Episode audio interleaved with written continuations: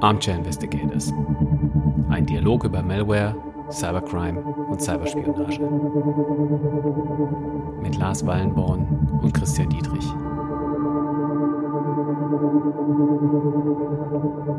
And our Justice Department has launched a new task force dedicated to prosecuting ransomware hackers to the full extent of the law. Hallo liebe Cyberfreunde. Mein Name ist Chris, ich bin Professor für Cybersicherheit an der Westfälischen Hochschule. Und ich heiße Lars und ich arbeite für CrowdStrike als Softwareentwickler und Malware Reverse Engineer. Wir nehmen diese Folge auf am 11.11.2021. Also Alaf oder Hello, je nachdem, wo ihr euch gerade so aufhaltet. Was wir eben gehört haben, war Joe Biden mit einer Aussage vom Mai 2021 und die kam eben in Reaktion auf den Ransomware-Angriff auf Colonial Pipeline. Colonial Pipeline ist eine Ölpipeline in den USA über Land, die für die Ölverteilung im Osten der USA maßgeblich mitverantwortlich ist und die infolge eines Ransomware-Angriffs abgeschaltet wurde. Das hatte dann so ein paar Effekte, wie zum Beispiel, dass einige Tankstellen wohl Engpässe in der Treibstoffversorgung erlebt haben. Und in dieser Folge soll es darum gehen, was Ransomware ist. Ich meine, das wissen wahrscheinlich schon viele hier, aber auch, wo sie herkommt und was es für Entwicklungen gab in diesem ganzen, in der ganzen Ransomware-Szene und vielleicht auch, wo die Reise hingeht. Denn Ransomware gibt es schon seit ja mittlerweile Jahrzehnten und Ransomware hat einige Evolutionsschritte durchgemacht. Wir wollen also aufzeigen, was denn wichtige Schritte in dieser Entwicklung eigentlich waren. Und dafür haben wir uns überlegt, dass wir die Folge in zwei Teile aufteilen. Ähm, und im ersten Teil konzentrieren wir uns auf die verwendete Malware. Da werden wir erst über sogenannte Fake AV reden, dann über Screen Locker und dann über Crypto Locker. Und im zweiten Teil verdeutlichen wir dann die Evolution des Gesamtökosystems. Also werden solche Sachen eine Rolle spielen wie Ransomware as a Service und auch Kryptowährungen im Allgemeinen oder Dedicated Leak Sites, Double Extortion und auch Auktionen werden wir da ansprechen.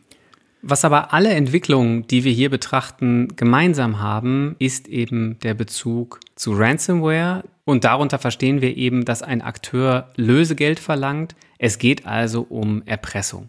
Genau, und außerdem, um das auch noch ein bisschen weiter abzugrenzen, wollen wir uns konzentrieren auf Aktivität, die auch Malware verwendet. Also wir wollen uns explizit abgrenzen von DDoS-Extortion und all diesen ganzen Kram, den es da auch noch gibt. Also wir wollen uns konzentrieren auf Ransomware-Fälle, in denen Malware zum Einsatz kommt. Wahrscheinlich hat Ransomware seine Ursprünge schon deutlich früher, aber ein signifikanter Entwicklungsschritt ist so 2009, 2010 passiert, nämlich mit Fake AV.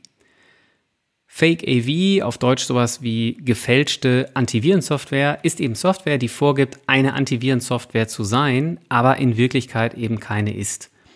Und diese Software suggeriert, dass der Rechner infiziert sei und man eben gegen Geld desinfiziert werden könnte. Das Problem ist eben, selbst wenn man bezahlt, passiert in der Regel nichts. Genau, das ist also mehr so eine Farce und es gab eigentlich in gewisser Weise gar keinen Virus, der auf dem Computer ist und diese Fake-AV-Software hat nur so getan, als wäre sie ein Virenscanner und eigentlich wird dann nur die Meldung ausgeblendet. Und wir haben jetzt ein ziemlich fancy Feature von einigen Podcast-Playern mal versucht zu benutzen. Wir versuchen euch nämlich einen Screenshot einzublenden von einem solchen Befall, einer solchen Fake-AV-Familie damit man vielleicht so ein Gefühl dafür bekommt, was denn die Benutzer an einem infizierten Rechner da so gesehen haben. Genau, und von dieser Art und Weise Ransomware gibt es heute auch noch sehr Low-Tech-Varianten, sag ich mal. Also es gibt manchmal so Werbebanner, das manchmal rufen ja so Verwandte an und sagen, Hilfe, mein Computer ist infiziert, weil auf irgendeiner Webseite ein Werbebanner angezeigt wurde, das gesagt hat, der Computer ist infiziert. Und das ist halt, da ist noch nicht mal Malware im Einsatz. Das ist so einfach, wie es nur werden kann.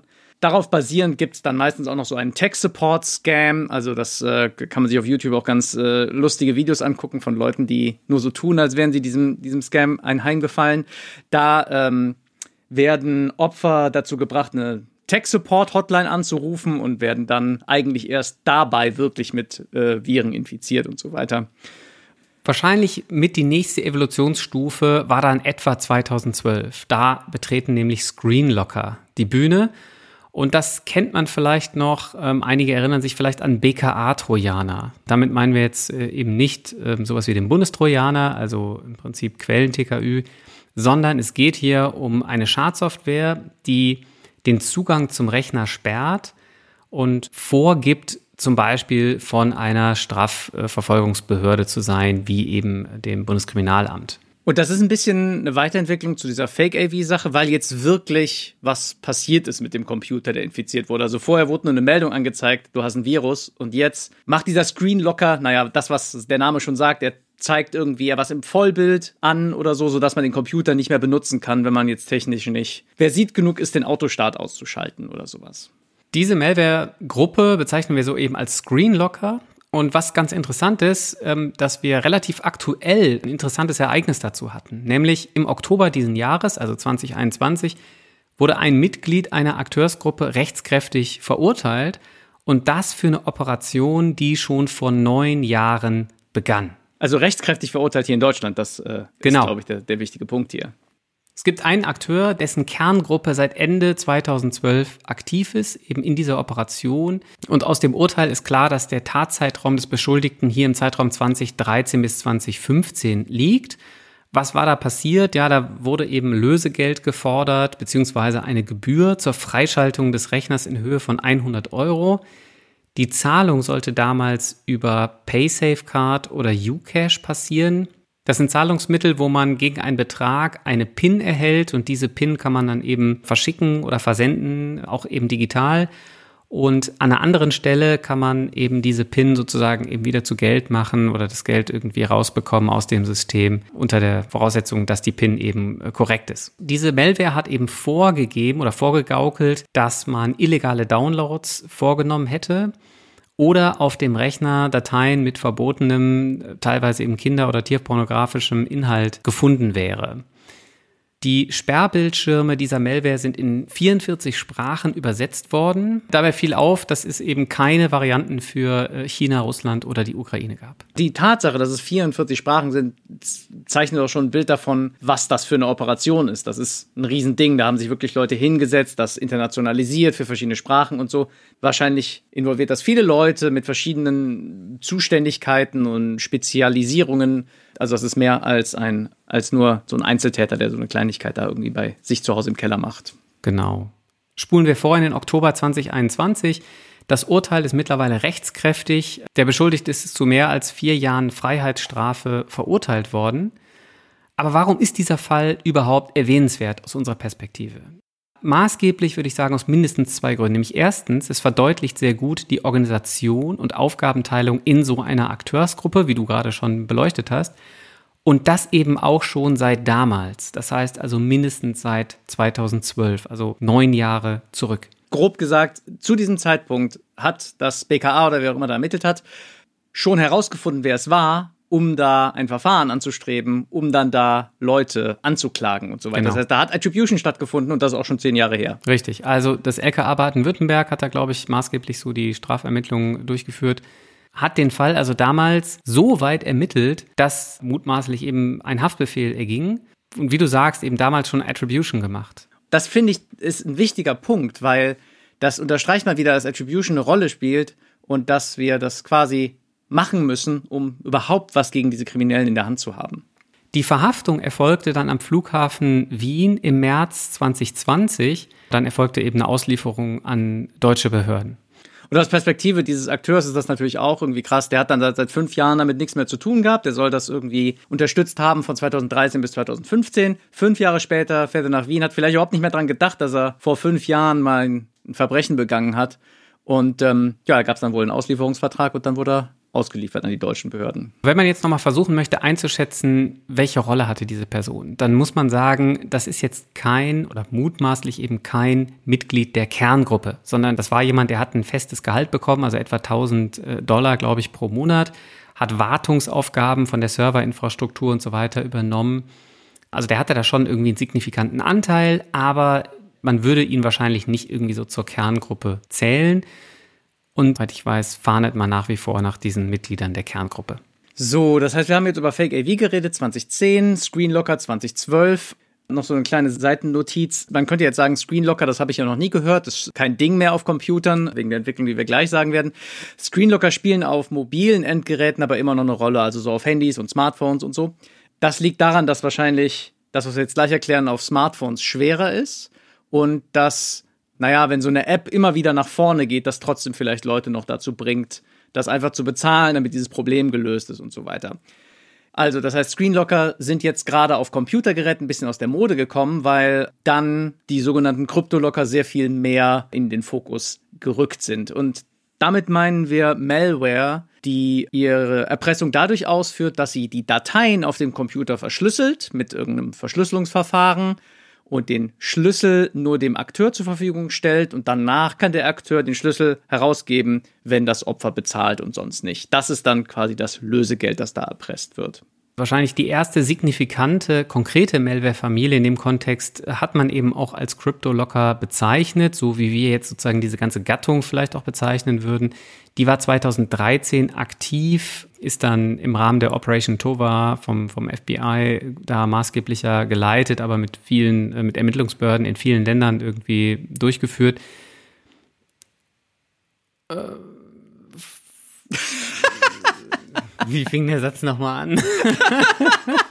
oh, wenn du es selber nicht schaffst, dann ist er zu lang. Ja, ich glaube auch, genau. ähm, Damals ist ähm, Evgeny Bogatschew als einer der Haupttäter identifiziert worden und in den USA auch angeklagt worden, aber er ist eben bis heute nicht gefasst.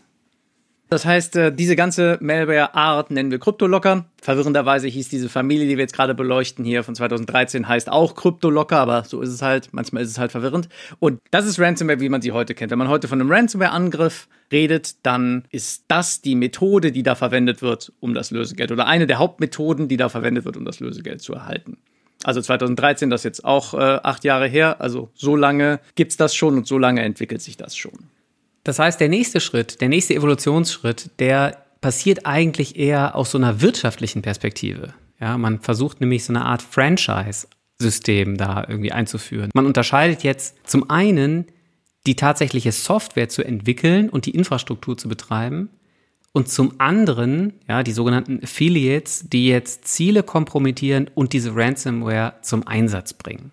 Und das ist eine ganz klassische Aufgabenteilung, wie man sie vielleicht in der Wirtschaft auch sehen würde. Ja, also diese zwei Gruppierungen, die du gerade erwähnt hast, die spezialisieren sich jetzt einfach auf das, was sie halt tun. Die einen können jetzt gut Software entwickeln und Infrastruktur betreiben und die anderen, die können gut Access kriegen und dann die ganzen Sachen machen, die man da so macht. Und das ist ein Trend, den ja gibt's seit ungefähr 2016. Äh, das bezeichnet man als Ransomware as a Service, so ein bisschen wie Software as a Service. Und dieser Service, der da angeboten ist, das ist quasi diese erste Gruppierung, die die Ransomware zur Verfügung stellt für andere Kriminelle, die sie dann verwenden, um ihre Ziele zu kompromittieren. Und einige der großen Familien sind und waren da die Dama Ransomware und GantGrab und R-Evil oder Revil und Darkseid zum Beispiel. Da übrigens ein kleiner Verweis auf unsere Folge Nummer 3, die Erpressung der Uniklinik Düsseldorf. Da kam nämlich die Doppelpaymer Ransomware zum Einsatz und die wird auch betrieben in einem Ransomware as a Service ähm, Modell. Jetzt hast du ganz viele Namen da erwähnt. Das hat ja auch zum Hintergrund, dass es da so einen Trend gibt, denn die Akteure betreiben ja so ein Rebranding. Ne? Das heißt also, es ist durchaus so, dass man neue Namen für die Malware vergibt, aber es verbirgt sich der gleiche Akteur möglicherweise noch dahinter. Ne? Also wir haben gesehen, Gantcrab beispielsweise war so ein Malware-Familienname, der irgendwann verschwunden ist. Und stattdessen sehen wir jetzt R-Evil oder wie heißt das noch gleich? Sodino Kibi oder so? Ja, keiner hat das so genannt, aber ja, eigentlich heißt es Sodino Kibi. Ja, und das ist natürlich ein ganz verwickelter Prozess, wenn man sich überhaupt mal überlegt, wie, wie Malware überhaupt benannt wird. Manchmal vergeben Malware-Analysten den Namen für Malware, manchmal vergeben die Malware-Autoren den Namen. Jetzt gerade bei Ransomware as a Service gibt es da ja auch eine Marke, die da vermarktet wird im, unter Kriminellen. Ja, also da ist dann der R-Evil Ransomware as a Service, der ist besonders leistungsstark, weil die Verschlüsselung sicher ist und weil das immer alles so gut funktioniert und Virenscanner die Malware nicht detekten und so weiter.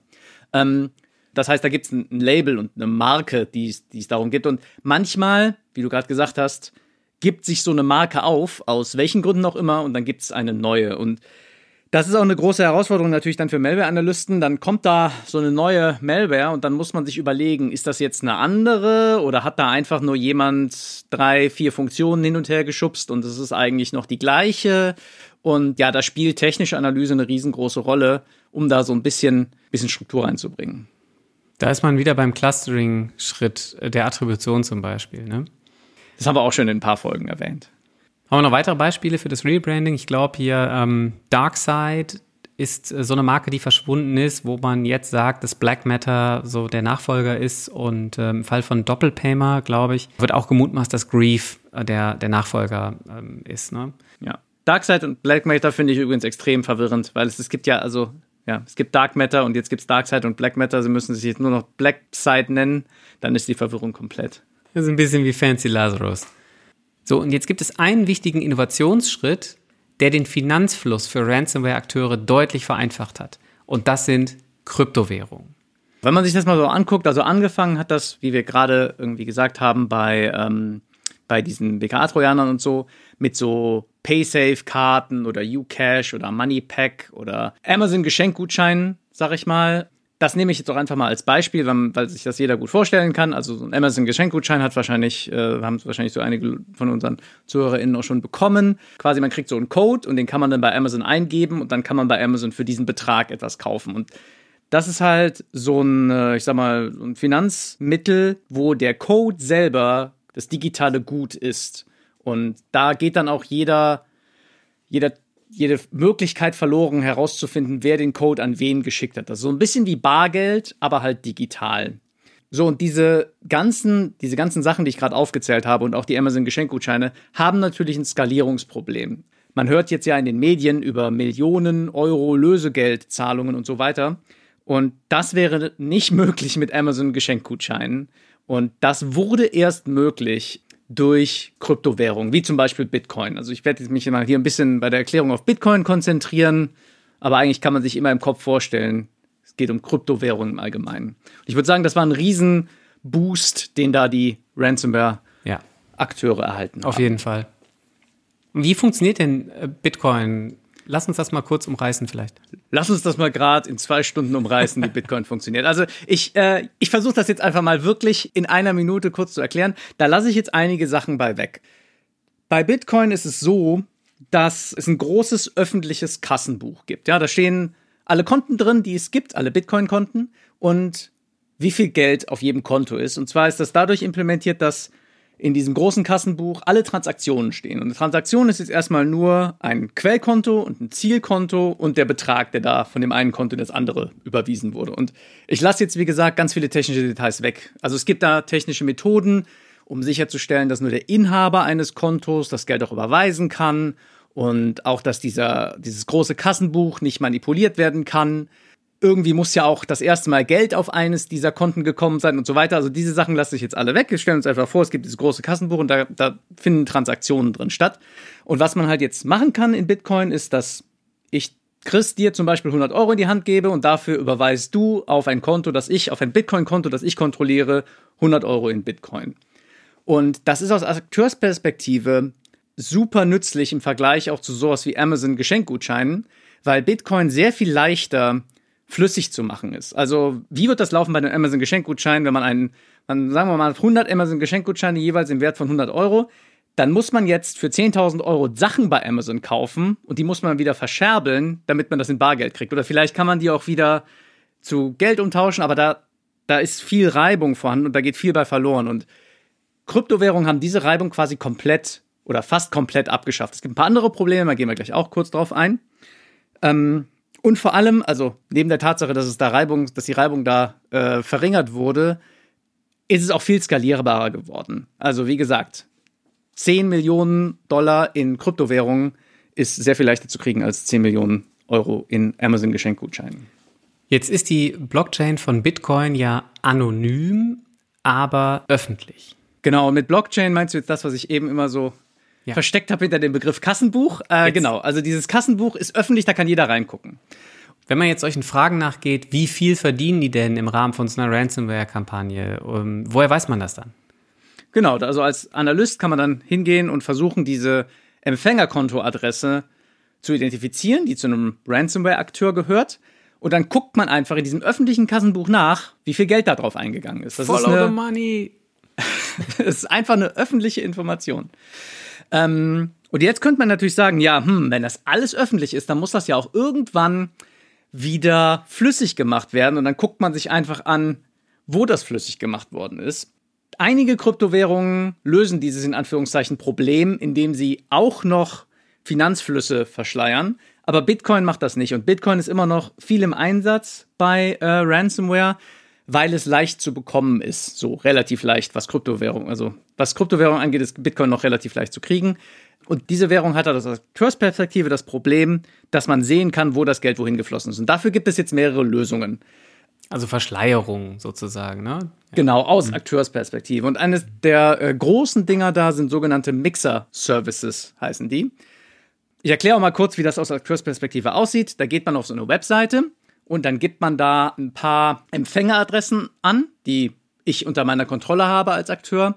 Dann kann man da so eine Servicegebühr noch auswählen. Das sollte man wahrscheinlich zufällig machen, damit das nicht so sehr auffällt. Dann gibt man so ein Zeitintervall und eine Verzögerung ein.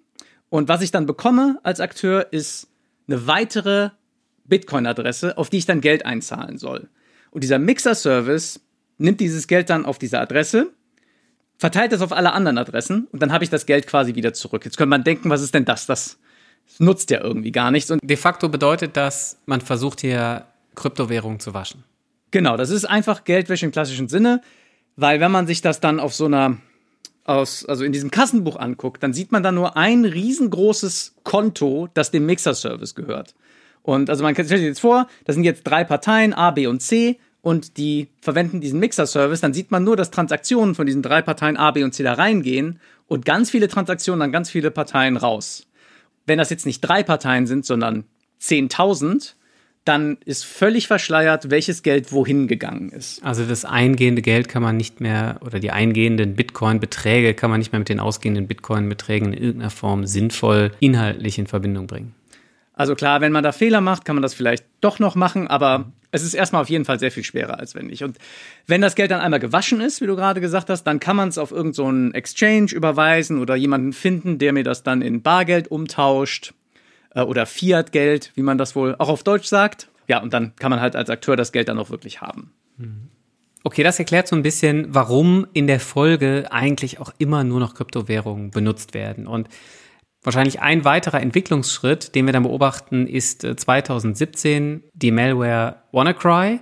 Die hatte weltweit Impact. Es wurden sehr viele Systeme äh, befallen. Und es handelt sich hier um den ersten bekannten Fall eines staatlichen Akteurs, der eben Ransomware verwendet.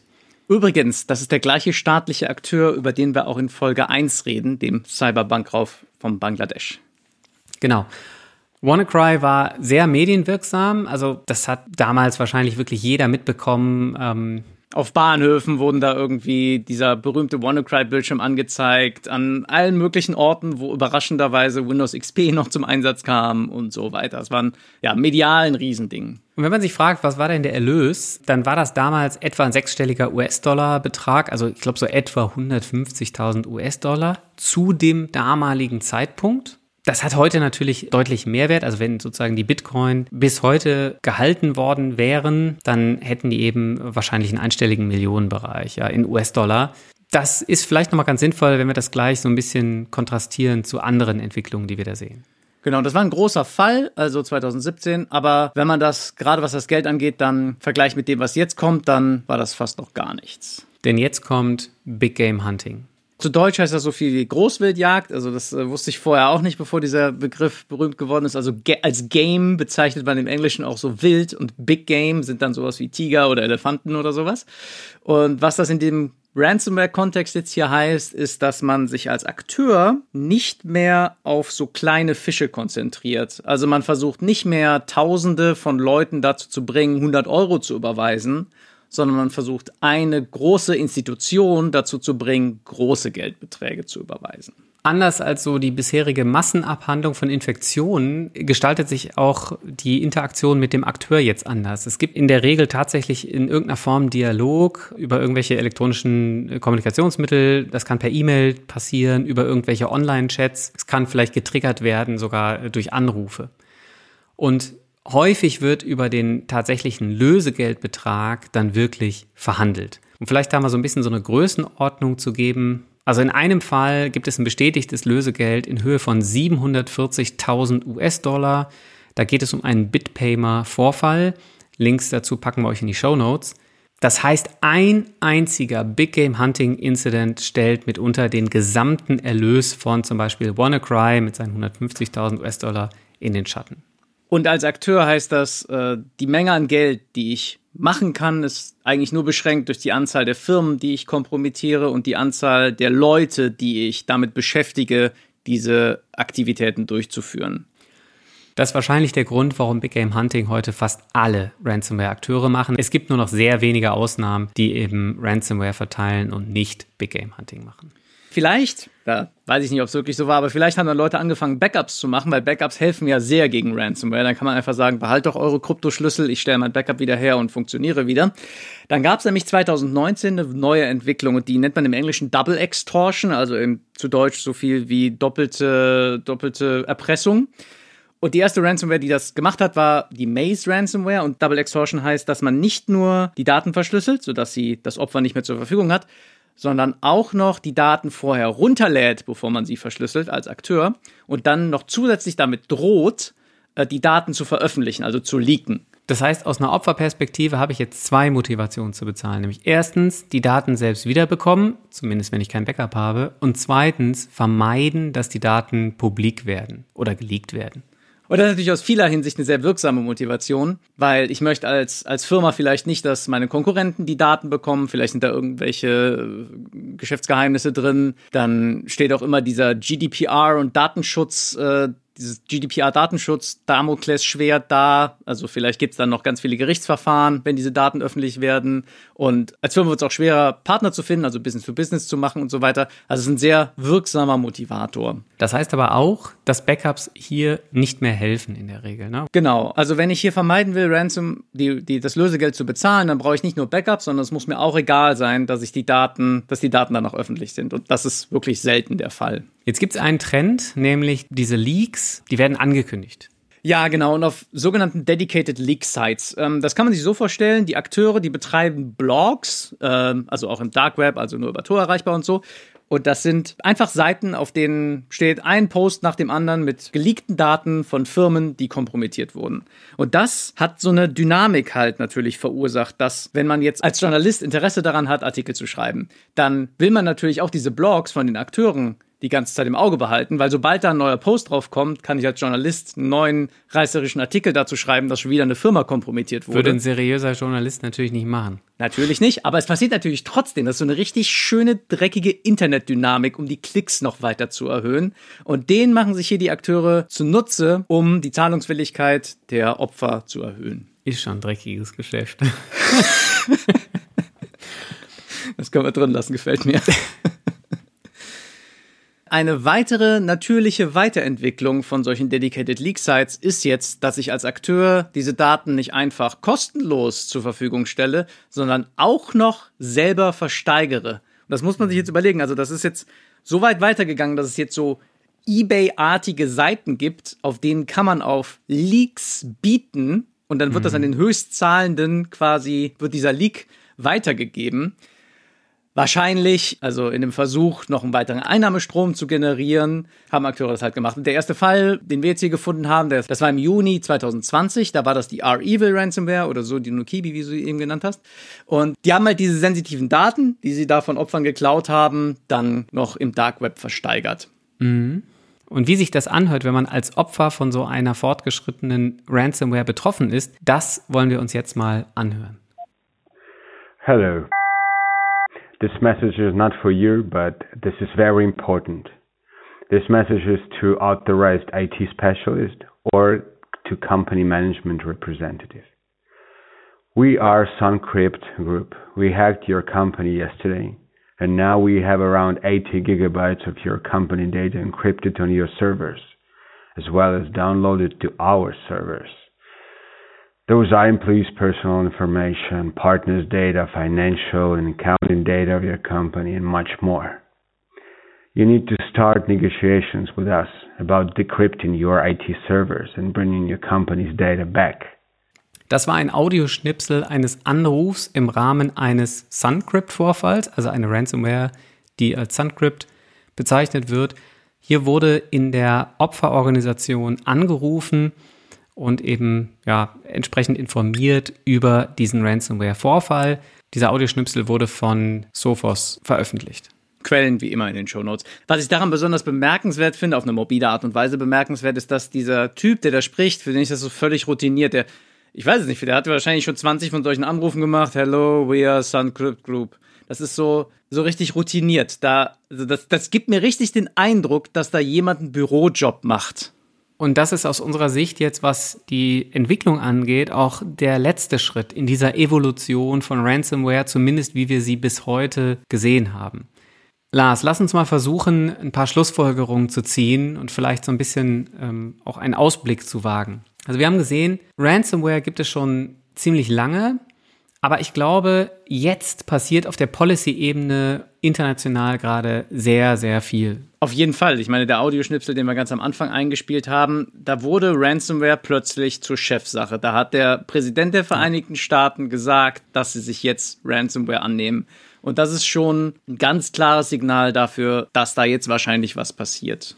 Das ist eine super interessante Entwicklung. Wenn man sich vorstellt, Biden ist also ins Amt gekommen, dann gab es diese signifikanten Vorfälle maßgeblich gegen Ziele in den USA, also Colonial Pipeline im Mai 2021, JBS Ransomware im, auch im Mai 2021 und im Juni 2021 gab es dann eben ein Gespräch zwischen Biden und Putin Warum? Naja, weil man eben maßgeblich da Köpfe hinter diesen Ransomware-Kampagnen in Russland vermutet.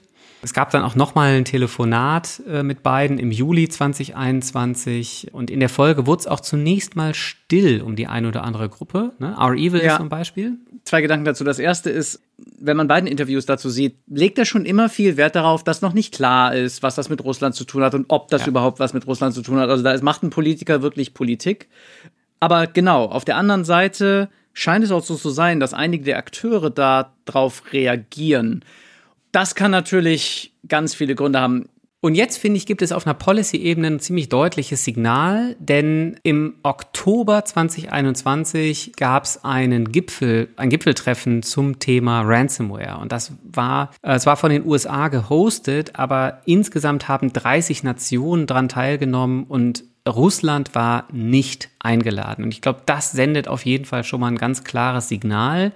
Und das setzt sich in meinen Augen auch fort in der Entwicklung, die wir danach sehen, nämlich, dass es jetzt eben massive Strafverfolgungsanstrengungen äh, ja, gibt und auch Erfolge, also eine ganze Reihe an äh, Festnahmen in dem Kontext, ähm, Indictments und eben auch Belohnungen, ja, manche würden sagen Kopfgelder. Also so wurden eben im November 2021 Belohnung ausgesetzt in Höhe von 10 Millionen US-Dollar für sachdienliche Hinweise zur Ermittlung von führenden Persönlichkeiten, Schlüsselfiguren in solchen Ransomware-Gangs und 5 Millionen US-Dollar für die Ermittlung von Affiliates, also von ja, Akteuren, die quasi eine Ransomware in so einem Ransomware-as-a-Service-Modell einsetzen. Genau, da sieht man auch ganz klar, wie viel Geld dahinter steckt. Ne? Also da werden richtig viele, da wird richtig Schaden verursacht und deswegen ja, greifen da auch quasi äh, Regierungsinstitutionen tief in die Tasche, um da irgendwie Kopfgelder auszusetzen. Und ich glaube, dass es auch sowas, solche Dinge sind dringend notwendig, wenn man diesem Ransomware-Trend, wenn man da was gegensetzen will, weil das sich so sehr lohnt. Das ist so viel Geld, was man da relativ einfach machen kann. Also ich sage immer relativ einfach, das ist natürlich trotzdem noch aufwendig, so eine Operation zu betreiben und diese Malware zu, zu schreiben und so weiter. Aber ähm, da geht's ja dann nachher um, um richtig viel Geld. Also zum Beispiel hat Palo Alto jetzt einen Bericht veröffentlicht und da äh, wurden einzelne Zahlungen aufgelistet und eine dieser Zahlungen war also ein einzelner Incident. Da ist eine Zahlung von 10 Millionen US-Dollar über den Tisch gegangen. Und wenn ich mir als Ransomware-Akteur, wenn ich das einmal im Jahr mache, dann habe ich schon 10 Millionen im Jahr gemacht. Das ist, das ist eine Menge Jahresumsatz, sage ich mal. Gut, und du hast ja gerade diese Sache angesprochen mit diesem äh, Ransomware Summit und den Vereinigten Staaten und der Beziehung zu Russland und so weiter. Was mir aufgefallen ist bei so Interviews von beiden, die man so sieht, ist, dass der da schon immer Wert darauf legt, zu sagen, ja, ist nicht klar, ob das Russland ist und ob das überhaupt was mit Russland zu tun hat und so weiter. Jetzt kann man mal ein Gedankenspiel machen. Also stell dir mal vor, die Akteure hinter dem Angriff auf die Colonial Pipeline wären Russen. Selbst wenn die Akteure jetzt nicht state-sponsored sind, So macht es aus russischer Regimeperspektive möglicherweise Sinn, die Akteure ihr Ding machen zu lassen. Man könnte das dann State Tolerated nennen, da sie eben die Stabilität des Westens beeinflussen, indem sie kritische Infrastrukturen sabotieren. Und das aber eigentlich ja nur bei Accident, also nur zufällig oder als Begleiteffekt, denn im Grunde genommen ist ja davon auszugehen, dass diese Akteure tatsächlich originär eine finanzielle Motivation haben. Was noch auffällig war, ist, dass auf einer ähnlichen Zeitskala, die wir eben beleuchtet haben, mit diesen Gesprächen zwischen Russland und den USA und diesen Summits und so, dass auf ähnlichen Zeitskalen auch teilweise ein Rückgang von Aktivität oder auch ein Rebranding hier und da passiert ist von so einer Ransomware-Familie. Da kann man natürlich jetzt keine Kausalbeziehung nachweisen, aber ein temporaler Zusammenhang besteht da auf jeden Fall. Was glauben wir denn jetzt, wenn wir den Blick mal schweifen lassen? Wie wird es weitergehen? Tja, ich glaube, man kriegt da nur was gegen getan, wenn man die Kosten für die Akteure signifikant erhöht. Man kann das irgendwie versuchen, durch Regulierung irgendwie versuchen zu steuern. Also sowas wie man sagt, wenn eine Regierungsinstitution kompromittiert wird, darf die kein Lösegeld bezahlen. Ja, also das sind mhm. quasi die ultimativen Kosten, die man auf einen Akteur, äh, die man hier dem Akteur verursachen kann. Keine Einnahmen mehr. Mhm. Äh, man könnte sagen, es gibt so Versicherungen gegen Ransomware, man könnte die zum Beispiel verbieten. Man könnte sagen, man verbietet als Gesetz, dass man Lösegeld bezahlt für Ransomware-Akteure. Das ist natürlich nicht überall möglich, aber das könnte man auch machen. Oder man könnte, naja, die Abschreckung quasi erhöhen durch zum Beispiel Polizei, bessere Strafverfolgung, bessere Attribution, damit quasi die Leute, die das machen, das doch lieber lassen. Mhm. Ja, die Frage ist, helfen denn Backups? Also wir haben gesehen, bei Double Extortion nicht unbedingt, ne? dann muss man natürlich fairerweise sagen, Backups überhaupt erstmal anzufertigen, das kostet ja irgendwie auch Geld, also ist auch irgendwo ein Invest. Man muss die Prozesse etablieren, anpassen, das Ganze testen, ja, insbesondere das Restore natürlich mal testen, sonst bringt ein Backup gar nichts. Man muss das monitoren. Da kann der eine oder andere ja schon auf den Gedanken kommen, Mensch, so ein Decryptor zu kaufen ist vielleicht billiger. genau, wie du gerade am Anfang schon sagtest, Double Extortion hilft da auch gegen. Andererseits, jetzt zu sagen, naja, Backups helfen nicht, deswegen mache ich keine, ist auch blöd, weil das macht es dem Akteur einfach nur wieder leichter. Also Double Extortion verursacht auch Aufwand auf Akteursseite und den sollte man dem auf jeden Fall weiter äh, verursachen, diesen Aufwand. Man könnte vielleicht auch meinen, dass es helfen könnte, die Daten von den Clients irgendwie wegzubewegen. Dass man sagt, auf den Clients liegen gar keine Daten mehr. Die Clients sind es, also die Workstation-Rechner, an denen, ne, die Arbeitsplatzrechner, das sind die, die betroffen werden, häufig, ne? Zumindest initial. Und wenn da keine Daten mehr zu finden sind, äh, dann läuft das vielleicht ins Leere. Aber ich glaube, das ist zu kurz gedacht. Was meinst du? Ja, genau. Also solche Big Game Hunting Angriffe, das sind halt sehr gezielte Angriffe. Das ist nicht so ein, so ein Shotgun Approach, ich kompromittiere ganz viele Ziele, sondern da sitzen wirklich Leute an der Tastatur und führen Befehle aus. Und das läuft dann meistens so, dass sie irgendwie in die Firma eindringen, zum dann auf dann irgendwie Zugriff versuchen zu bekommen auf den sogenannten Domain Controller. Also eine zentrale Stelle quasi in der Infrastruktur. Genau. Und von da kann man dann Software installieren auf all diesen Clients und dann alles damit verschlüsseln. Und alle Server auch. Genau, und insbesondere auch alle Server und auch eventuell vorhandene Cloud-Infrastruktur und so weiter. Und das ist ein, ist ein Layout, das ist schon in vielen Firmen so, dass auf den Client selber eh kaum noch Daten liegen. Ne? Da gibt es irgendwie ein Netzlaufwerk und eigentlich mhm. hat man es darauf abgesehen als Big Game Hunting Akteur. Mhm. Wenn wir das nochmal zusammenfassen aus so einer Entwicklungsperspektive, dann können wir, glaube ich, schon festhalten, es findet Veränderung statt. Also man kann wirklich von Evolution sprechen innerhalb der Ransomware. Es bleibt nicht einfach gleich. Genau, diese, diese Veränderungen sind aber getrieben. Also da gab es genau. immer einen Grund für. Das passiert nicht einfach von alleine, sondern da gab es eine konkreten, konkrete Notwendigkeit und die hat dafür gesorgt, dass sich diese Ransomware-Szene weiterentwickelt hat. Und wenn man das Ganze jetzt mal in die Zukunft projiziert, dann glaube ich, wäre es naiv anzunehmen, dass diese Veränderung, diese Evolution nicht auch in der Zukunft weiter funktionieren kann. Man kann sich natürlich auch noch mal fragen, wie sieht's denn mit dem Schaden aus, den sowas gesellschaftlich anrichtet? Und das ist wahnsinnig schwer zu ermitteln. Ich habe dazu mal eine Zahl gefunden. Die US Treasury hat publiziert, dass sie 5,2 Milliarden US-Dollar in Bitcoin-Transaktionen Ransomware-Lösegeldzahlungen zuordnen kann. Ja, und das ist mal so ein, ja, vielleicht mal so ein Pfeiler, äh, der so ein bisschen versucht, das irgendwie zu beziffern. Die haben sich da also sehr viele Vorfälle angeschaut und dann im Prinzip versucht, maßgeblich eben in dem großen Bitcoin-Kassenbuch nachzuschauen und Zahlungen zu verfolgen und sind dann eben auf diesen Wert entsprechend gekommen. Und das zeigt natürlich schon, dass es mittlerweile ein gewisses Ausmaß annimmt. Ne?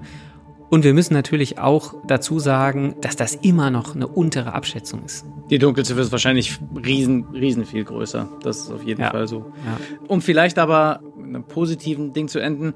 Es ist ja jetzt schon so, dass da viele Dinge in Bewegung gekommen sind. Wie du Ja. gerade schon sagst, vor allem auf Policy-Ebene. Ja? Also der amerikanische Präsident hat zur Chefsache gemacht. Es gibt Summits, es gibt Strafverfolgungsverfahren, die eventuell mal acht Jahre dauern, aber dann trotzdem noch zu einer Verhaftung führen. Es gibt generell den Trend, dass Staaten und auch Strafverfolgungsbehörden in Attribution interessiert sind und diese Fähigkeit auch weiter verbessern. Und das alles, das übt Druck auf die Akteure aus. Und Druck ist in dieser, ist hier gut, weil dann machen die entweder Fehler oder müssen ihre Operationen noch komplizierter machen. So, und das war es eigentlich dann jetzt auch mit dieser doch etwas länger gewordenen Folge. Das hatten wir am Anfang befürchtet, dass wir heute ein bisschen, ein bisschen da wird die Hälfte noch rausgeschnitten. ähm, Wir hoffen, euch hat diese Folge gefallen. Wenn ja, lasst uns doch eine positive Bewertung da im Podcast-Player eurer Wahl. oder folgt uns auf Twitter unter armchairgators. Bis zum nächsten Mal. Tschüss.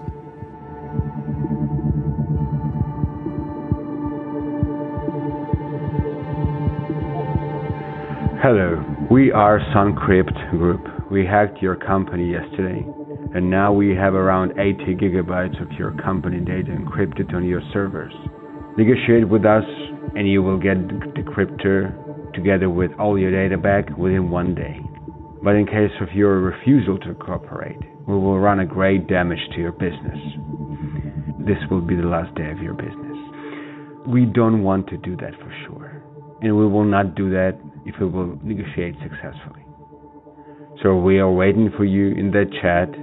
Think about your future and your families.